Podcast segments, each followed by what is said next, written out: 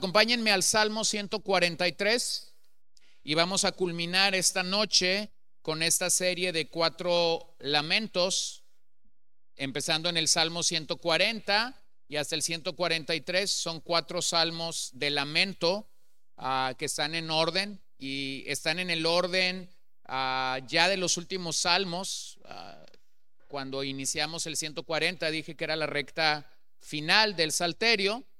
Y de hecho este salmo, el Salmo 143, es el último salmo penitencial que vamos a encontrar en el libro de los salmos. Es decir, el último salmo donde vemos claramente a un penitente rogando la, rogando la misericordia, rogando la bondad de Dios sobre su vida. Y vamos a observar que de nuevo, al igual que en el Salmo 142, Aquí se nos presenta un cuadro donde el salmista no tiene recurso alguno en su propia persona. Es decir, el salmista no tiene en sí mismo dónde acudir para sentirse pleno, para sentirse satisfecho, para sentirse que él puede hacer las cosas por sí mismo. Entonces acude al Señor reconociendo que él no puede por sí mismo y que entonces por esta razón es que necesita claramente la intervención ah, de Dios para sus vidas. Entonces, cuando tenemos ese tenor, es que podemos llegar al Salmo y de hecho hacerlo con el sentido claro de lo que el Salmo nos indica. Oh Señor, escucha mi oración, presta oído a mis súplicas, respóndeme por tu fidelidad, por tu justicia y no entres en juicio con tu siervo, porque no es justo delante de ti ningún ser humano. Pues el enemigo ha perseguido mi alma, ha aplastado mi vida contra la tierra, me ha hecho morar en lugares tenebrosos como los que hace tiempo están muertos. Por tanto, en mí está agobiado mi espíritu, mi corazón está turbado dentro de mí. Me acuerdo de los días antiguos en todas tus obras medito, reflexiono en la obra de tus manos. A ti extiendo mis manos. Mi alma te anhela como la tierra sedienta. Respóndeme pronto, Señor, porque mi espíritu desfallece. No escondas de mí tu rostro para que no llegue yo a ser como los que descienden a la sepultura. Observa el verso 8. Por la mañana hazme oír tu misericordia, porque en ti confío. Enséñame el camino por el que debo andar, pues a ti elevo mi alma. Líbrame de mis enemigos, oh Señor, en ti me refugio. Enséñame a hacer tu voluntad, porque tú eres mi Dios. Tu buen espíritu me guíe a tierra firme. Lea conmigo el verso 11 y el 12. Por tu amor a tu nombre, Señor, vivifícame. Por tu justicia, saca mi alma de la angustia y por tu misericordia acaba con mis enemigos y destruye a todos los que afligen mi alma, pues yo soy tu siervo. Observa ese final glorioso. Primero el salmista dice, no hay justo delante de Dios ni uno solo, pero finalmente él llega a rematar con la realidad, soy tu siervo. Y esa es precisamente la realidad de la salvación. No hay justo ni a un uno, tal como Romanos 3 lo dice. Pero finalmente cuando somos salvos por gracia, somos redimidos por la preciosa gracia de Dios, como cantábamos hace un momento, nos damos cuenta que en los misterios maravillosos del Señor llegamos a ser siervos. ¿Cómo llegas a esa posición de servidumbre? Bueno, el nuevo pacto es claro, el nuevo pacto, a diferencia del pacto de Dios con Israel, es ese pacto donde la nación de Israel de alguna manera estaba en un pacto como nación con Dios, y eso no significaba que todos los miembros de ese pacto como nación llegaron a ser salvos. Hay claramente evidencia en el Antiguo Testamento de hombres siendo salvados, siendo redimidos por Dios. Pero eso no significa que toda la nación estaba en un pacto de redención o de salvación. Eso cambia en el nuevo pacto y lo vemos claramente cuando el profeta Jeremías está hablando de un nuevo pacto y está diciendo, les voy a dar un nuevo corazón. ¿Se acuerdan de eso? Y luego el profeta Ezequiel agrega a eso y voy a poner mi Espíritu Santo sobre todos los que estén en ese nuevo pacto. Bueno, esa no fue una realidad para Israel como nación, esa es una realidad para nosotros como el pueblo de Dios el día presente. ¿Cómo llegamos a ser parte del nuevo pacto? Llegamos a ser parte del nuevo pacto cuando somos regenerados, cuando nacemos de nuevo. Y entonces Dios nos da un corazón nuevo, un corazón con inclinaciones nuevo, un corazón de carne y no de piedra. Y también agrega o añade a nosotros la obra de su Espíritu Santo. Nos da su Espíritu Santo. Bueno, eso es completamente diferente y marcamos una diferencia entre el pacto antiguo y el nuevo pacto al poder expresarlo de esa manera. Pero el Salmo claramente nos habla de una persona que se siente perseguida, abrumada, y que de hecho lo podemos ver como arrojado a una mazmorra oscura, a una prisión oscura. Y sin embargo, cuando lees el Salmo encuentras algo. A pesar de que ese hombre está en la oscuridad, a pesar de que ese hombre no está, no le está yendo lo mejor posible, encontramos aliento. El aliento que acompaña al hombre está presente aquí. ¿Y cómo vemos ese aliento? Porque él está acudiendo a las obras pasadas de Dios en su vida. Es decir, su oración no es meramente una queja, no es meramente un reclamo de Señor, me abandonaste en esta prisión, me dejaste huérfano, me dejaste solo, me dejaste sin salario, me, me dejaste enfermo, me dejaste sin comida, me dejaste sin amigos. No, lo que el hombre está haciendo aquí es acudir para tomar aliento en el recuerdo de las obras de Dios y en la oración. Así que, ¿cómo nos sentimos al recitar este salmo? Bueno, pareciera ser que el salmo es un buen salmo, es, un es una buena oración, es un buen cántico para eh, elevarse delante de Dios en un tiempo muy, muy, muy oscuro en la vida del creyente. Este es un salmo que debería acompañarnos cuando nos encontramos librando batallas en nuestra alma, en nuestra mente, en nuestro corazón, cuando hay preguntas, cuando hay situaciones que no entendemos por qué es que Dios está permitiendo que esto pasara alrededor de nuestras vidas. Es precisamente durante tiempos y días difíciles que podemos decir con el salmista, mi espíritu está abrumado, mi corazón está desolado, mi espíritu está fallando. Bueno, esa es una impotencia absoluta. Esta persecución va mucho más allá del tormento del cuerpo. Lo que nosotros tenemos en este salmo no es a un, salmista o a un cantor de la nación de Israel que está siendo atormentado en su cuerpo. No está herido, no está experimentando sida, no está experimentando cáncer, no tiene diabetes, no tiene artritis, no tiene ninguna complicación en su cuerpo. Lo que nosotros tenemos aquí es a un hombre que está siendo atormentado por el enemigo en el alma. Es decir, este es un tipo de enfermedad que no lo curan los fármacos, que no lo curan los medicamentos, que no hay receta alguna, que no hay receta alguna que un médico pueda suscribir para decir haz esto por siete días, toma este antibiótico por siete días para que esto cambie. No, lo que tenemos aquí es a un hombre torturado en el alma, con acusaciones demoníacas en el profundo valle de sombra de muerte. Entonces, cuando piensas en este salmo, no estás pensando en un dolor externo. Cuando piensas en este salmo, realmente estás pensando en un dolor interno. En esos días oscuros nos damos cuenta de manera más plena de que nuestra única esperanza está en Dios. Respondemos entregándonos enteramente a la misericordia de Dios. Algo de consuelo regresa a nuestra vida cuando meditamos en las obras de Dios y nos volvemos a Él por completo. Y de hecho nuestra oración debería estar inclinada en esos días hacia hacer o hacia elevar a Dios una oración de liberación. Entonces vamos a desdoblar lo que el Salmo dice. ¿Qué dice el Salmo? Bueno, recordemos o reconozcamos lo que este Salmo nos está diciendo, versos 1 y 2. Oh Señor, escucha mi oración, presta oído a mis súplicas, respóndeme por tu fidelidad, por tu justicia, y no entres en juicio con tu siervo, porque no es justo delante de ti ningún ser humano.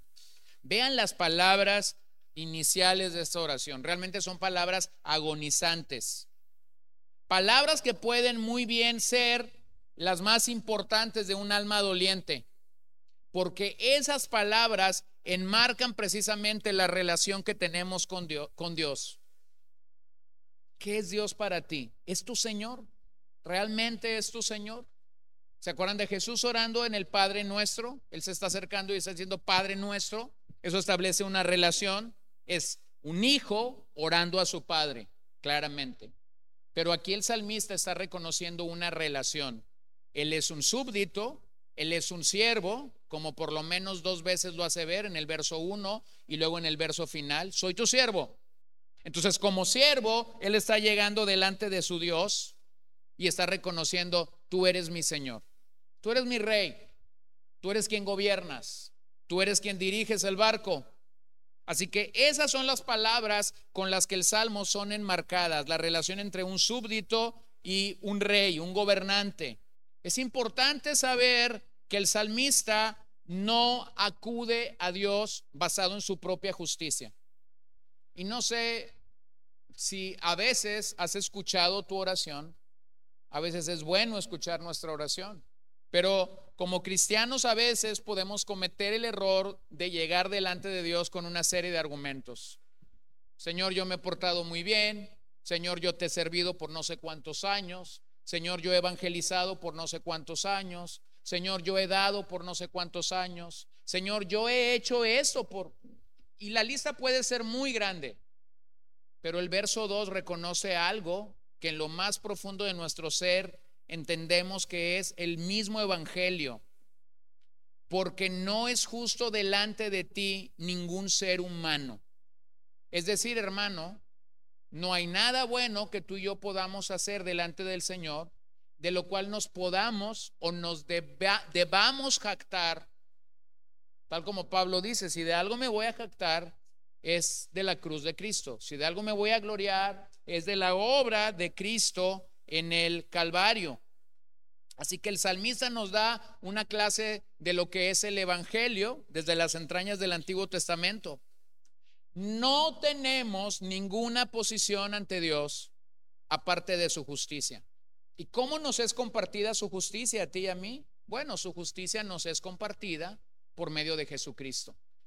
Recibimos la justicia de Dios por medio de su amado Hijo Jesús y eso nos ayuda y eso nos alienta y eso nos envuelve en la gracia y en la misericordia de Dios, tal como Romanos 5.1 lo dice.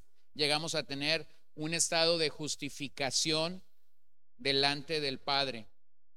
Sin embargo, a pesar de que somos justificados, a pesar de que nuestra relación con el Señor ahora es una relación de súbdito, uh, súbditos nosotros y Señor Él, nos damos cuenta como creyentes que las acusaciones que nuestro enemigo puede tener en nuestra contra estarán allí.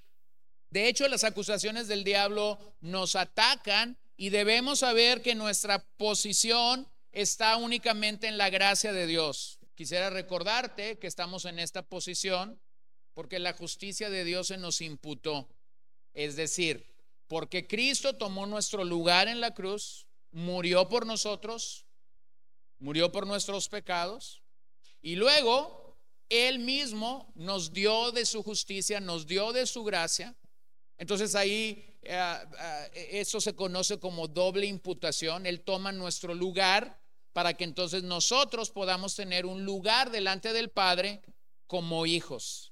Puedes tener esa seguridad, porque esa es la seguridad que el Evangelio nos brinda, pero esa seguridad no te va a deslindar de que esas acusaciones de Satanás vengan y se presenten de vez en cuando a tu vida y mayormente cuando tu alma está comprometida. cuando nuestra alma está comprometida en el proceso, es común que el enemigo atormente nuestras vidas. Y de hecho el enemigo usa la culpabilidad. La culpa es una realidad tan omnipresente para cada persona que ha nacido desde la caída. Y a veces las personas piensan y actúan en términos de esa culpa.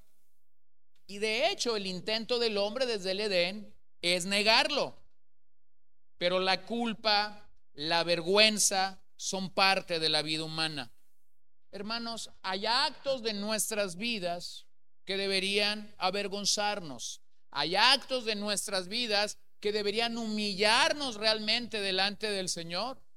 Pero la tendencia humana desde el Edén es ocultar esas actitudes. La tendencia humana desde el Edén es no querer verme así. ¿Acaso creemos? ¿Acaso creemos que un, que un poco de, de querer cubrir el pecado, en el caso de Adán y de Eva, realmente hacían algo para con Dios? No, Dios lo sabía todo, como lo sabe todo el día de hoy de ti y de mí. Así que la culpa, la vergüenza han sido parte de la raza humana y nuestra tendencia es negar negar que pecamos, negar que estamos mal, negar que hay algo que estamos cometiendo de manera incorrecta. Incluso lo vemos en los niños pequeños. Ellos disfrutan de culpar a otros de lo que ellos mismos hicieron.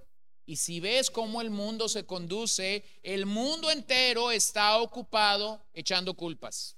Los políticos echan culpas a otros políticos, los economistas echan culpa a otros economistas, los creyentes echan culpa a otros creyentes, eh, los pastores le echamos la culpa a otros pastores, los deportistas le echan la culpa a otros deportistas y la pelota ahí va más o menos caminando y girando un poquito.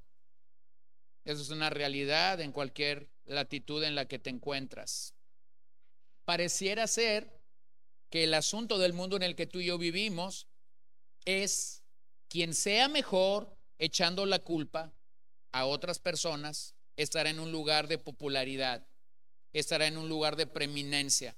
Pero cuando lees la palabra de Dios te das cuenta de algo. Eso pudiera ser una realidad, pero será una realidad de poco tiempo. De poco tiempo.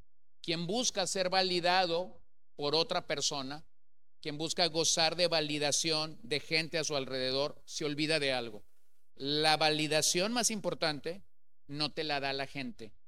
La validación más importante viene de Dios. ¿Se acuerdan de Pablo cuando escribe a Timoteo?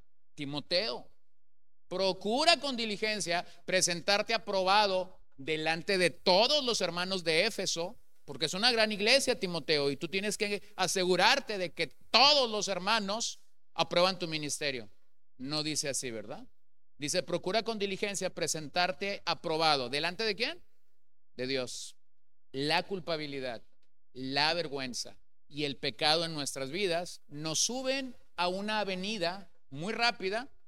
Si has estado alguna vez en los Estados Unidos, regularmente llamamos a estos caminos freeway, una avenida rápida. Te subes como si estuvieras en una carretera de alta velocidad y te va a intentar comunicar rápidamente o va a ser mucho más rápido que ir por las calles. La avenida de la culpa, de la vergüenza, de no enfrentar o afrontar el pecado de manera correcta, te va a subir a un freeway. Y ese freeway pudiera ser muy rápido, pero finalmente te vas a dar cuenta de algo. Has estado buscando la validación de las personas, no de Dios. Y eso siempre tiene un triste final. Ahora, vean algo aquí interesante. El diablo, el diablo realmente es un jugador entusiasta en este juego de buscar que la gente sea culpable, en este juego de buscar que la gente eh, cubra su vergüenza. Vean cómo lo, presenta Apocalipsis 12:10. Apocalipsis capítulo 12 nos da un cuadro de nuestro adversario. Dice allí, entonces oí una gran voz en el cielo que decía, Ahora ha venido la salvación, el poder y el reino de nuestro Dios y la autoridad de su Cristo. Porque el acusador, ¿de quién?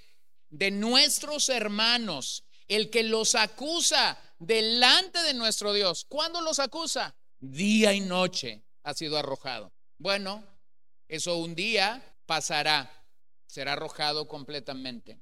Mientras eso pasa, su chamba es acusar. Su chamba es acusar.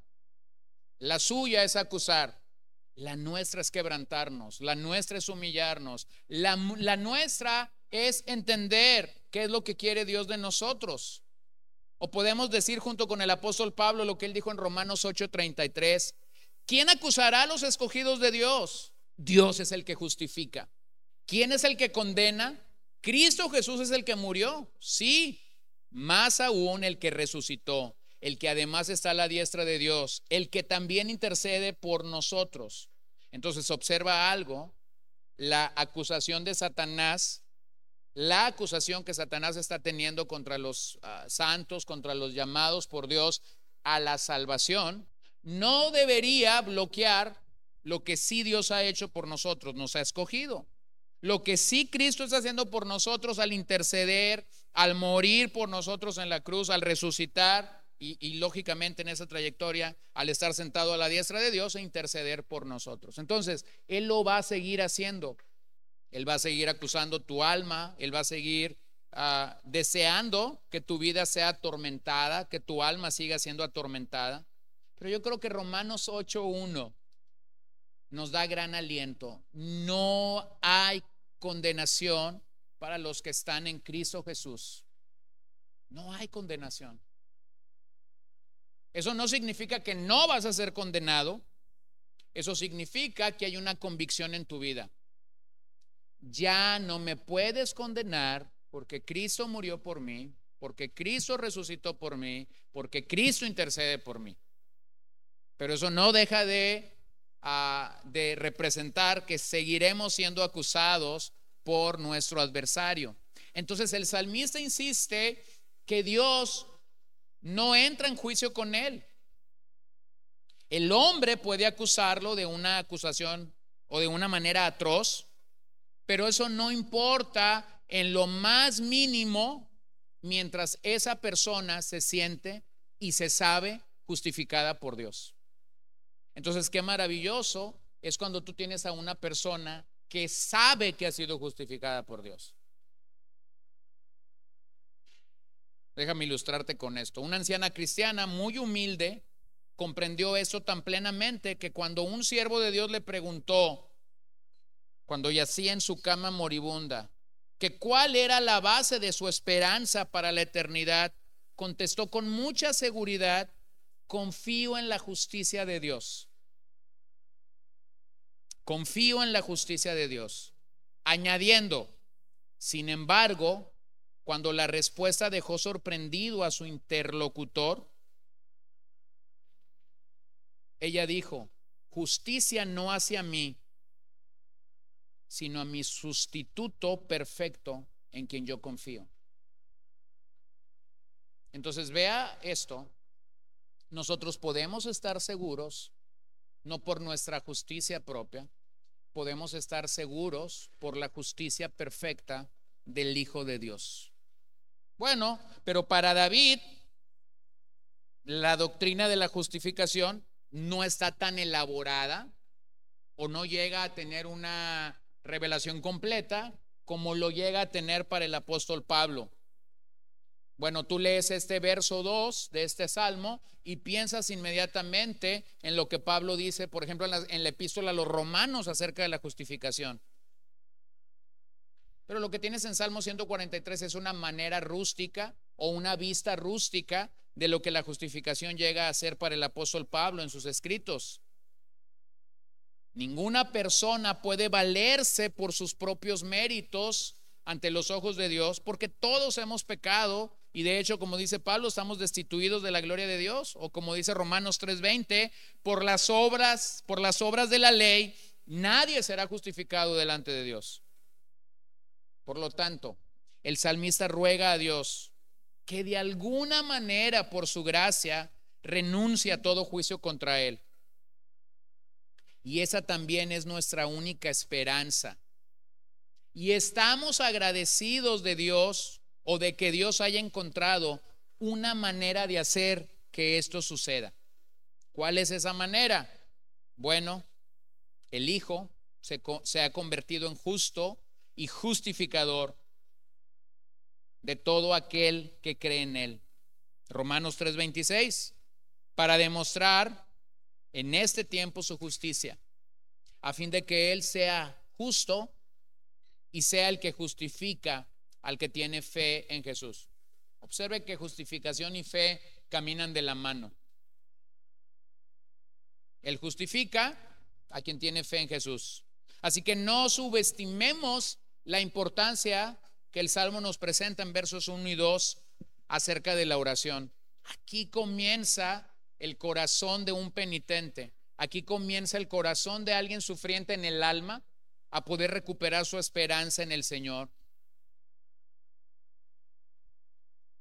Y la pregunta que deberíamos hacernos es, si Dios marcó nuestras iniquidades, ¿quién podría estar delante de Él? Bueno, nadie. Nadie que camina en esta tierra tiene un historial limpio. Nadie que camina en esta tierra ha, vivido o vive de una manera perfecta. Todos somos sujetos a acusaciones, todos somos sujetos al desprecio humano, todos somos sujetos de diversas formas de retribución por nuestros defectos, en términos generales, ¿por qué nos importa tanto lo que los hombres piensan de nosotros? ¿Por qué nos importa tanto lo que los hombres piensan de nosotros? Lo que realmente importa es nuestra posición ante la presencia del juez del universo. Es el Dios con quien tenemos que tratar. Lo voy a decir de otra manera. Esto es mil millones de veces más importante que cualquier otra preocupación en nuestras vidas. A veces la gente está preocupada, ¿qué opina fulano de tal de mí? Pero no está preocupado porque opina Dios de ti. Fulano de tal, como decimos acá en México, no sabe la seca y la meca de ti. Pero Dios sí lo sabe todo. Entonces estamos tan preocupados por lo que la gente puede pensar de nosotros, especulamos de lo que la gente puede creer de nosotros, que eso roba nuestra mentalidad y eso quita nuestro enfoque de donde nuestro enfoque debe verdaderamente de estar. Así que necesitamos recuperar un sentido y una perspectiva divina de esto. Observen verso 3. Pues el enemigo ha perseguido mi alma, ha aplastado mi vida contra la tierra, me ha hecho morar en lugares tenebrosos como los que hace tiempo están muertos. Por tanto, en mí está agobiado mi espíritu, mi corazón está turbado dentro de mí. Bueno, estos dos versos describen la condición del salmista en términos claros. E, e, es, estos, estos versos, si el salmista hubiera ido con un médico, hubieran servido al médico para tener un diagnóstico claro de cómo esta persona se siente. Miren hermanos, la persecución corporal es una cosa y muchos hermanos nuestros han sufrido persecución corporal en el pasado y aún en el presente. Pero la persecución del alma, que es a la que este salmo se refiere, es una cosa muy distinta. Lo digo de otra manera, los humanos pueden torturar el cuerpo.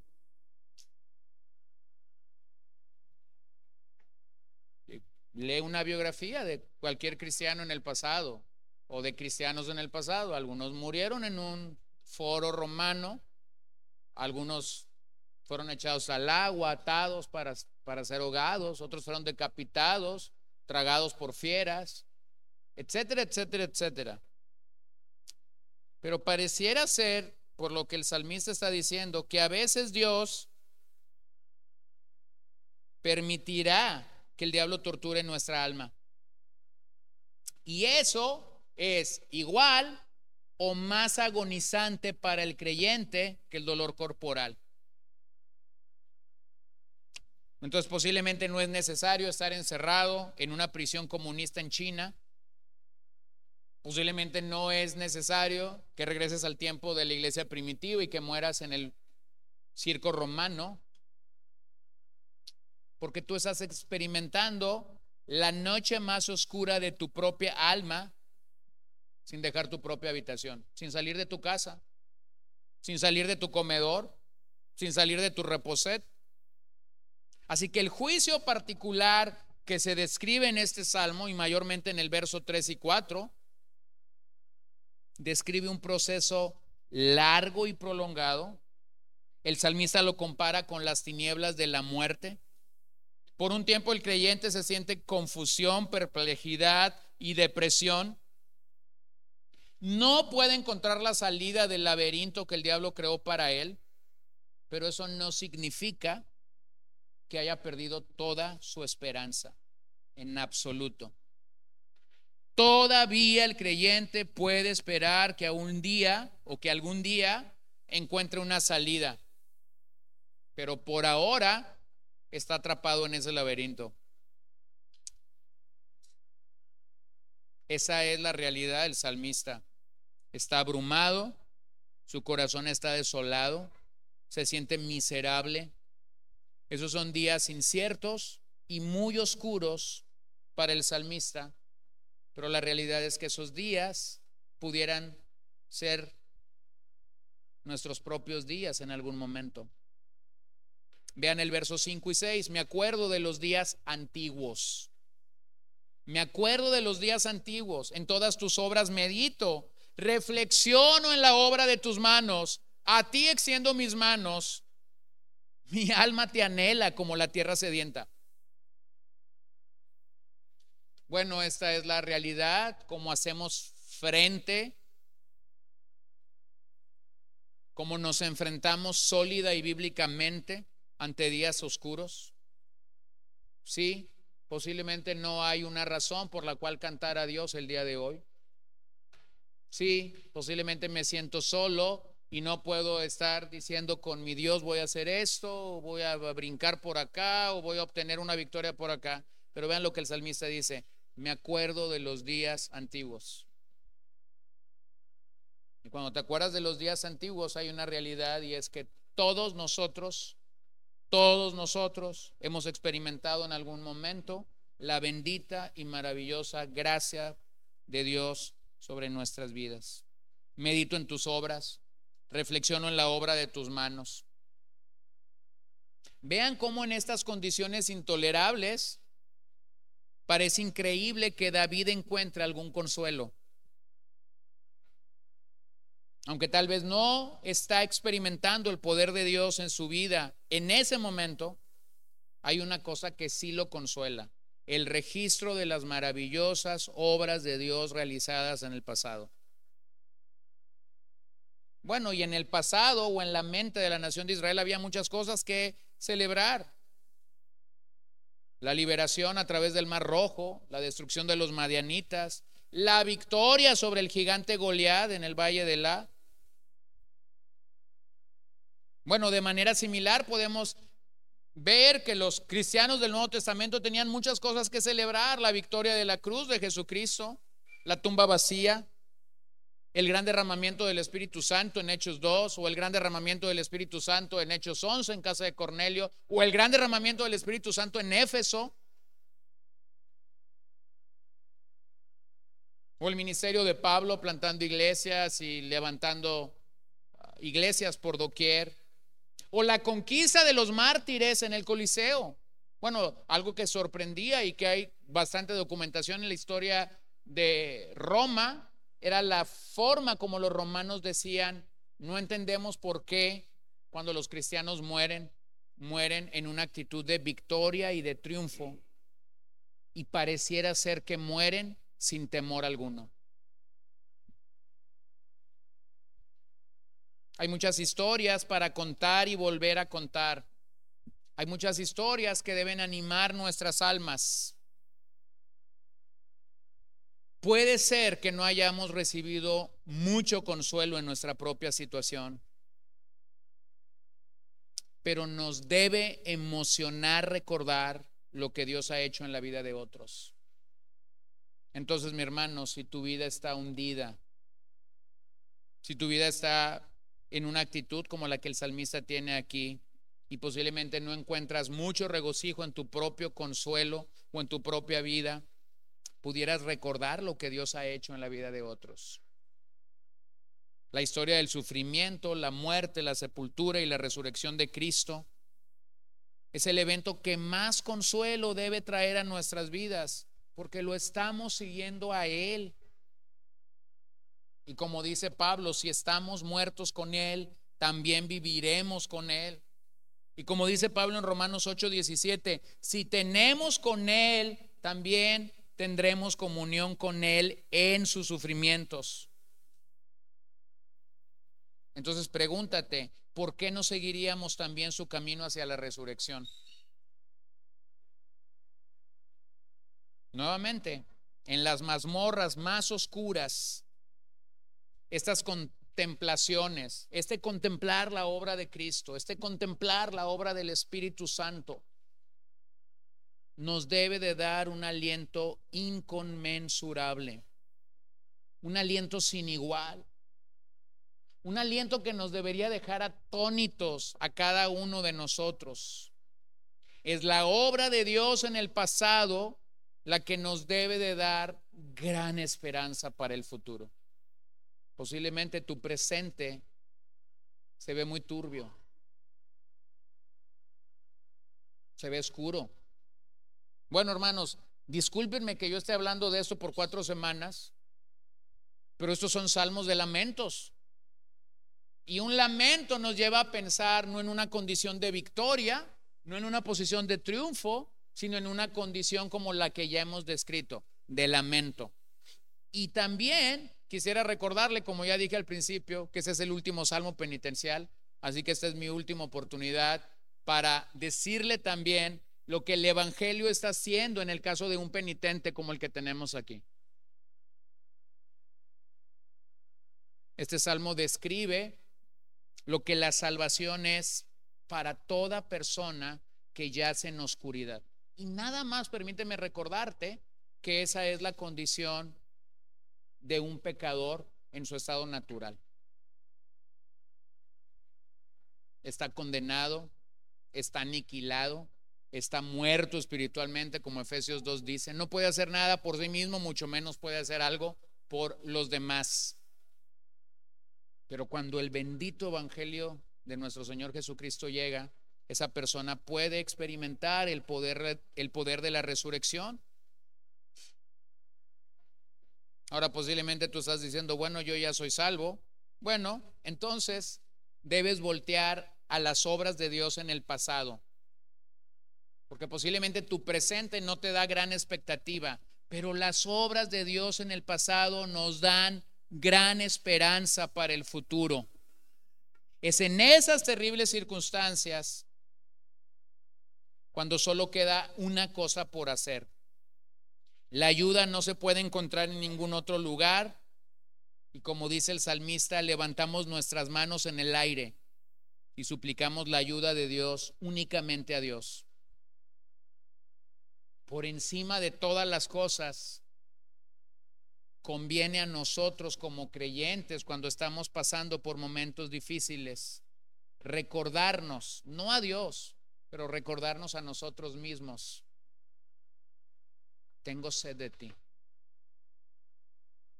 estoy sediento de ti, mi alma está seca, mi alma está árida. No sé si has experimentado en algún momento, sobre todo cuando nuestro cuerpo se expone a un ambiente eh, que no es común o que no estamos acostumbrados, el frío, la tierra, y que de repente sientes como que hay cierta necesidad en tu cuerpo de usar algo de crema. Bueno, si no estás acostumbrado, por ejemplo, a usar sandalias y de repente usas sandalias en un terreno con mucha tierra, lo que va a suceder es que vas a experimentar como si tu piel estuviera un tanto rugosa o un tanto seca, ¿cierto? Y regularmente lo que vamos a hacer es acudir a una botella, acudir a un bote que tiene crema, poner un poco de crema dejar que eso se refresque, dejar que eso pueda realmente volver a recuperar su estatus normal o su estatus regular. Y lo que dice el salmista es más o menos así. O sea, tú entiendes que esto está caminando de una manera no correcta delante de Dios. No hay, no hay más por donde buscar. Me presento delante de Dios y le digo, tengo sed de ti. Nada me puede satisfacer en este mundo. Lléname, sáciame. Todo lo demás fuera de Dios es más arena en esta tierra, seca y sedienta. Solo Dios puede solo Dios puede regar nuestras pobres almas con su presencia. Solo Dios puede añadir su verdad. Solo Dios puede traer su paz. Solo Dios puede traer su salvación a nuestras vidas. Y luego vean el clamor en el verso 7. Respóndeme pronto, oh Señor, porque mi espíritu desfallece. No escondas de mí tu rostro para que no llegue yo a ser como lo como los que descienden a la sepultura. Por la mañana hazme oír tu misericordia, porque en ti confío. Enséñame el camino por el que debo andar, pues a ti elevo mi alma.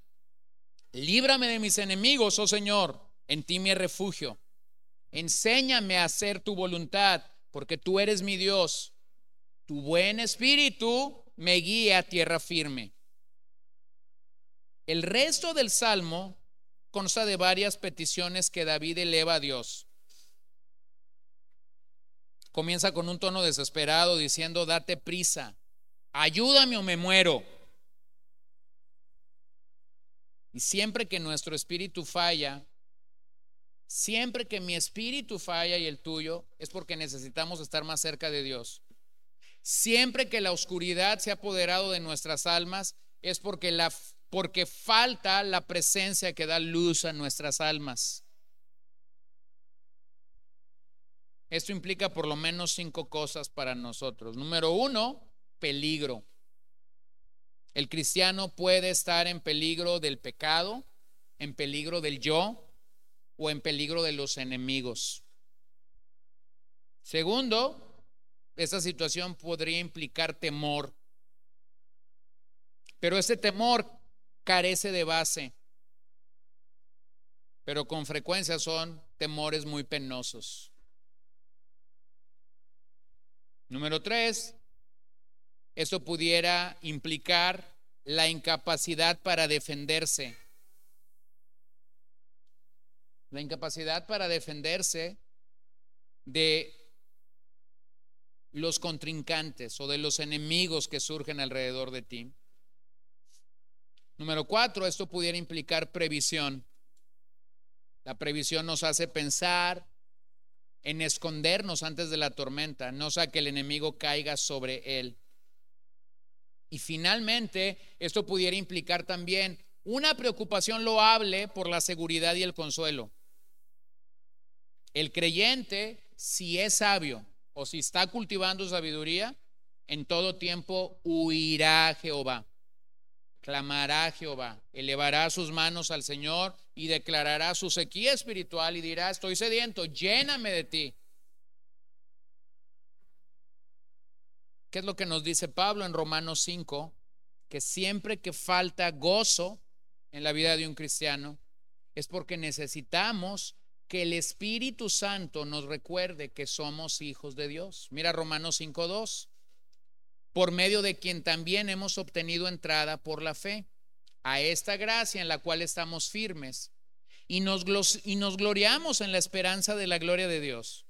Y no solo esto, sino que también nos gloriamos en las tribulaciones, sabiendo que la tribulación produce paciencia. La paciencia, carácter probado, y el carácter probado, esperanza. Y la esperanza no desilusiona porque el amor de Dios ha sido derramado en nuestros corazones por medio del Espíritu Santo que nos fue qué? Nos fue dado.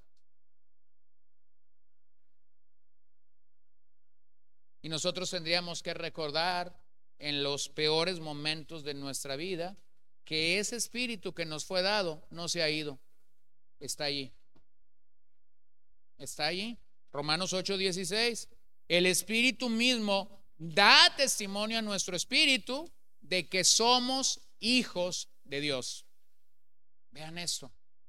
Por el Espíritu Santo es que un hijo de Dios puede saber que se encuentra en esa relación padre e hijo, hijo y padre.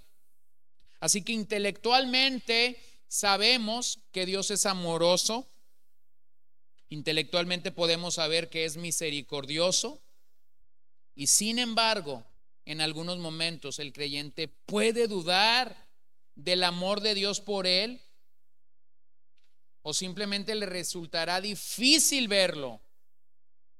Es por eso que la oración del verso 8 es sumamente interesante. Dice el salmista, me haga oír por la mañana tu misericordia. Hermanos, a veces simplemente nos sentimos, o perdón, a veces simplemente no sentimos el amor de Dios hacia nosotros y eso nos hace sentir muy miserables. Sabemos que deberíamos sentirlo, pero afortunadamente solo por el Espíritu Santo de Dios podemos llegar a conocer este amor de una manera tan profunda y de una manera tan íntima que llegaremos a no dudar de que realmente el Señor nos ama.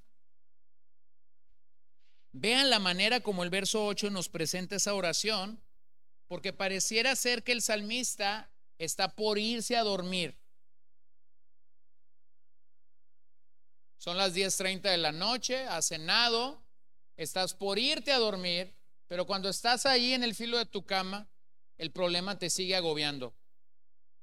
Y entonces el salmista ora delante del Señor y es como decir, tengo la confianza que cuando el despertador suene a las seis de la mañana, tú habrás hecho el milagro. ¿Pueden ver la confianza de este hombre? En otras palabras, me voy a dormir, pero tengo la seguridad de que al amanecer la respuesta vendrá. Con la salida del sol, con el rayo del sol, la respuesta vendrá. Bueno, David está confirmando que él confía en el Señor. ¿Lo ven? Pasa de un momento difícil en su vida y vemos esta repetición de los salmos comenzando en un valle, yendo muy hacia abajo, sintiéndose miserable y ahora el salmo está en crecente, en crescendo. El salmo comienza a ir hacia arriba y su confianza está en Dios. Sé que cuando me levante, la respuesta vendrá. Bueno, en ese estado actual de confusión, no puede ver muy bien el camino a seguir, pero le está diciendo algo, Señor, dependo completamente de ti. A pesar de que el campo esté minado, a pesar de que la tentación y la prueba esté funcionando, estén trabajando a la vez, sé que la respuesta vendrá de ti.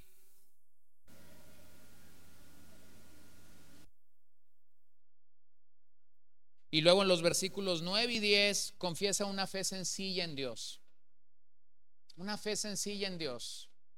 Líbrame de mis enemigos, oh Señor, en ti me refugio. Y luego el verso 10, enséñame a hacer tu voluntad porque tú eres mi Dios. Tu buen espíritu me guía a tierra firme. Vean esto, desde el principio clama por la salvación de sus enemigos eso debe incluir tanto sus propios pecados como el gran enemigo espiritual de su alma. Y esa es la verdadera razón por la que Jesucristo vino. Cada creyente repite ese clamor a Dios con la confianza de que el Señor ya ha provisto salvación para nuestras vidas. Una vez que hemos orado por liberación, le pedimos al Señor que nos ayude a hacer su voluntad. Le pedimos al Señor que nos muestre cuál es su voluntad en esta situación y como el salmista nos sometemos a nuestro Dios, a nuestro Salvador como sus siervos. Esa es la identidad del salmista y la debe conservar por el resto de su vida. Se compromete a seguir al Señor mientras el Señor lo guíe por los senderos de justicia por amor de su nombre. Versos 11 y 12 por amor a tu nombre, Señor, vivifícame. Por tu justicia, saca mi alma de la angustia y por tu misericordia acaba con mis enemigos y destruye a todos los que afligen mi alma, pues yo soy tu siervo. Bueno, estudiando o meditando en este salmo encontré esta frase de un autor, John Trapp, y él dice, sacarás mi alma de la angustia. Yo puedo hacer, yo puedo hacerla entrar en ella, pero solo tú puedes sacarla. Y hermanos, eso es una realidad. Nosotros podemos llevar nuestra alma a la angustia. Podemos angustiarnos por mil cosas, pero no podemos sacar nuestra alma de la angustia. Solo hay una persona que puede sacar el alma de la angustia y es Dios. Dependiendo cómo seas, hay, gente muy preocupona, hay gente que se aflige, hay gente que pudiera entrar incluso en situaciones físicas eh, eh, por presiones o tribulaciones. Pero la realidad es que solo Dios puede sacar nuestra alma de la angustia. Noten bien aquí la expresión alma mía. Y luego vean la, la manera como el salmista está entendiendo que Dios va a conceder lo que le pide. Por amor de su nombre, por amor de su justicia, por amor de su misericordia. Hay tres motivos aquí, en tanto que sería muy difícil que Dios pudiera denegar la petición basada en solo uno de ellos. Pero si los tres motivos están bien entrelazados entre sí, entonces este es un acuerdo irresistible. También estos tres motivos se pueden convertir en tres afirmaciones teológicas para la salud emocional y espiritual de un creyente. Va de nuevo. El nombre divino, el nombre divino claramente de Dios, es lo que nos da vida. Su justicia es lo que nos saca de la angustia. Su misericordia es lo que disipa a nuestros enemigos y destruye a sus adversarios. Así que el salmista está tejiendo un cordón, voy a decirlo así, de tres dobleces, usando esa expresión que tenemos en Eclesiastés. Y ese cordón de tres dobleces tiene estas, estos tres emblemas. El nombre divino, por el cual sé que tengo vida. La justicia divina, por el cual sé que mi alma será sacada de la angustia. Y la misericordia divina, por la cual sé que mis enemigos van a ser disipados y mis adversarios destruidos. Y finalmente, ora de nuevo por la regeneración y la vida nueva y finalmente declara, soy tu sirviente. Ahora, ¿por qué destaco al final esa declaración que hay en el verso 12? Porque esta es la misma declaración del verso 1, soy tu siervo. Hermanos, ¿qué mejor, qué mejor posición delante de Dios que sabernos sus siervos? siervos de un Dios todopoderoso, todo bondadoso, todo omnisciente, todo omnipresente, y que entonces tú y yo tengamos la oportunidad de identificarnos con Él como siervos y Él como nuestro Señor. Entonces pensemos para terminar esta noche, ¿cómo aplico este salmo? ¿Cómo este salmo debe de ser considerado en mi vida, en mi alma, para ser aplicado? Bueno, a veces los cristianos deben pasar por lo que llamamos la noche más oscura del alma. A veces los creyentes tenemos que pasar por esos momentos a los que podemos llamar la noche más oscura del alma. Eso puede ser atribuido a muchos factores y se puede presentar de muchas maneras. Podría ser tu salud, Podría ser en tu familia, podría ser en tu vida laboral, podría ser en tu propia vida cristiana, que las cosas no están saliendo como tú habías planeado que salieran. En esos días más oscuros de tu vida, el Salmo nos anima a que debemos reflexionar sobre cada palabra contenida en las escrituras y seguir en el proceso de pensamiento. Es decir, no te detengas solamente en el pensar de esa situación. Ejercita tu mente para reflexionar, para meditar en el propio proceso de las escrituras en nuestras vidas. Describe tu situación a Dios con palabras sencillas, como lo hace el salmista aquí. Vean la sinceridad del salmista al hablar con Dios. No son frases elaboradas, no son, no son frases que nadie pudiera dejar de entender. Y luego el salmista medita en las poderosas obras de Dios. Bueno, ¿cómo hacemos esto? Recita las obras de Dios en el Antiguo Testamento. Recita las obras de Dios en el Nuevo Testamento. Recita las obras de Dios a lo largo de la historia de la iglesia.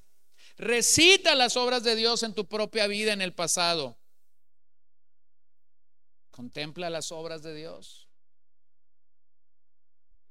Y considera que los versos 6 al 12 son una oración que conviene que todos nosotros hagamos delante de Dios. Y cuando lo entendemos así, nos entregamos enteramente a la misericordia de Dios, sin reservas, sin vacilaciones y sin dudas a medias de que Dios podrá hacerlo. Segundo, ¿Cómo nos enseña este salmo a adorar a Dios? Por un lado, ¿cómo nos aplicamos el salmo? Pero ahora, ¿cómo nos enseña a adorar a Dios? Bueno, ese es un recordatorio de que somos un pueblo débil. Somos débiles. No hay un solo pastor, obispo, anciano, maestro de las escrituras que sea tan fuerte en la iglesia que no pueda reclamar o declarar que su fortaleza proviene de Dios, proviene de Cristo, no de sí mismo. Cuando vemos que un hombre de Dios levanta sus manos lo más alto posible en reconocimiento de su total dependencia de Dios, entonces tenemos el ejemplo de que eso es una realidad. Así es. Así es como tenemos que adorar a Dios, reconociendo cuando nosotros alzamos nuestras manos, tenemos la libertad para alzar nuestras manos, estamos en el espíritu de la Biblia, simplemente estoy reconociendo que dependo de Dios. Bueno, no es un estiramiento. Hace, hace un tiempo este, estábamos aquí en la congregación y finalmente cuando estaba terminando de predicar, mi esposa se sintió muy contenta de que había un jovencito que estaba con sus manos alzadas y entonces va con la mamá y le dice, ay, estoy tan contenta, dice que cuando el mensaje terminó, tu hijo estaba con las manos alzadas. Y entonces el muchacho dice, no, me estaba estirando. Dios sabe cuando tú alzas las manos simplemente para que otros vean que alzaste la mano o cuando estás alzando tus manos para decir, Padre mío, estoy dependiendo de ti completamente. Entonces el Salmo dice, alza tus manos y declara tu sed delante de Dios. Así que eso nos indica que dependemos de Dios, que no tenemos una, una fuerza inherente en nosotros mismos. Solo es una fe más fuerte porque estamos confiando que Cristo es la fuente de toda fuerza. Pero también el Salmo nos enseña a reconocer algo. Y es que debemos mendigar la misericordia de Dios. Debemos acercarnos al Señor con esta actitud y decir, oh Señor, necesito tu misericordia. Si nos vemos unos a otros y a nosotros mismos desde esta perspectiva, entonces tendremos la estimación correcta de nosotros mismos en relación con el cuerpo de Cristo mendigas realmente la misericordia de Dios, te acercas realmente a la misericordia de Dios sabiendo que la necesitas y cuando te juntas con otros creyentes sabes que Él también necesita de la misericordia de Dios. Bueno, ese es el espíritu de este salmo. Y por eso es que ese salmo debería enseñarnos a apropiarnos de la misericordia de Dios como gente desesperada o como gente sedienta delante de Él. Bueno, oremos en el espíritu de este salmo. Oremos diciéndole al Señor, tengo sed de ti. Señor, te doy gracias esta noche por tu bondad y tu misericordia y el Evangelio desplegado para nosotros en este maravilloso salmo. Un salmo que sin lugar a dudas es como un espejo para nosotros. Todos en algún momento nos hemos sentido así. Y si no nos hemos sentido, bueno, no quisiera asustar a nadie esta noche, pero llegará el momento en el que se sienta así. Y sin embargo, aunque vemos los matices de nuestra alma, sin embargo, aunque vemos lo que pudiera pasar a una alma doliente, qué maravillosa esperanza hay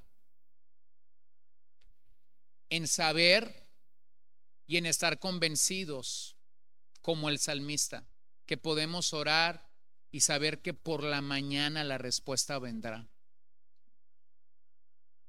Señor, ayúdanos a doblegar toda nuestra mente, toda nuestra alma delante de ti. Ayúdanos a poder elevar nuestro corazón de acuerdo a nuestras propias condiciones y poder declarar delante de tu presencia como el salmista lo hizo, con manos alzadas y declarando, tengo sed de ti, oh Dios. Tenemos sed de ti, oh Dios. Necesitamos que nos refresques. Necesitamos que nos alientes. Necesitamos que verdaderamente tú obres en nuestras vidas de acuerdo a tu perfecta voluntad. Y que nuestras vidas puedan reflejar realmente todo lo que tú has hecho en nuestras vidas. Perdónanos cuando hemos fracasado en meditar en tus obras portentosas y gloriosas y danos verdaderamente la oportunidad de pensar y de meditar en las obras gloriosas de Dios para nuestras vidas. Pedimos todo esto en el precioso nombre de Jesús. Y pedimos, Señor, que verdadera y eficazmente tú puedas obrar en nuestros corazones, en nuestras mentes y en nuestras almas. Sabemos ciertamente que el cuerpo puede ser restaurado. Hay miles de cosas que podemos hacer para restaurar el cuerpo, pero no sucede al igual con nuestra alma cuando ella se encuentra sufriendo, cuando ella se encuentra afectada, cuando ella se encuentra dañada. Por favor, Señor, restaura, refresca, aviva nuestras almas, nuestros corazones delante de ti y permite que podamos vivir como el, como el siervo del Salmo 42 que brama por las corrientes de las aguas diciendo, lléname Señor, lléname Señor, llena a mis hermanos de ti en cualquier condición en la que ellos puedan estar. Llena mi alma de ti en cualquier condición en la que yo pueda encontrarme ahora mismo. Llena nuestras almas, llena las, las vidas, llena el corazón de tu iglesia en ese lugar aquí representada y los que no están también. Y sé para nosotros agua viva, sé para nosotros agua fresca, sé para nosotros verdaderamente el único lugar en donde clamamos y pedimos que tú obres de manera total, de manera definitiva. Y perdónanos, Señor, cuando hemos buscado la aprobación de los hombres y nos hemos olvidado que nuestra aprobación y nuestra validación principal no viene del hombre, viene de Dios. Así que ayúdame, ayúdame. Te lo pido en el nombre de Jesús y te doy gracias, Señor. Amén. Amén. Que el Señor les bendiga, hermanos. Buenas noches.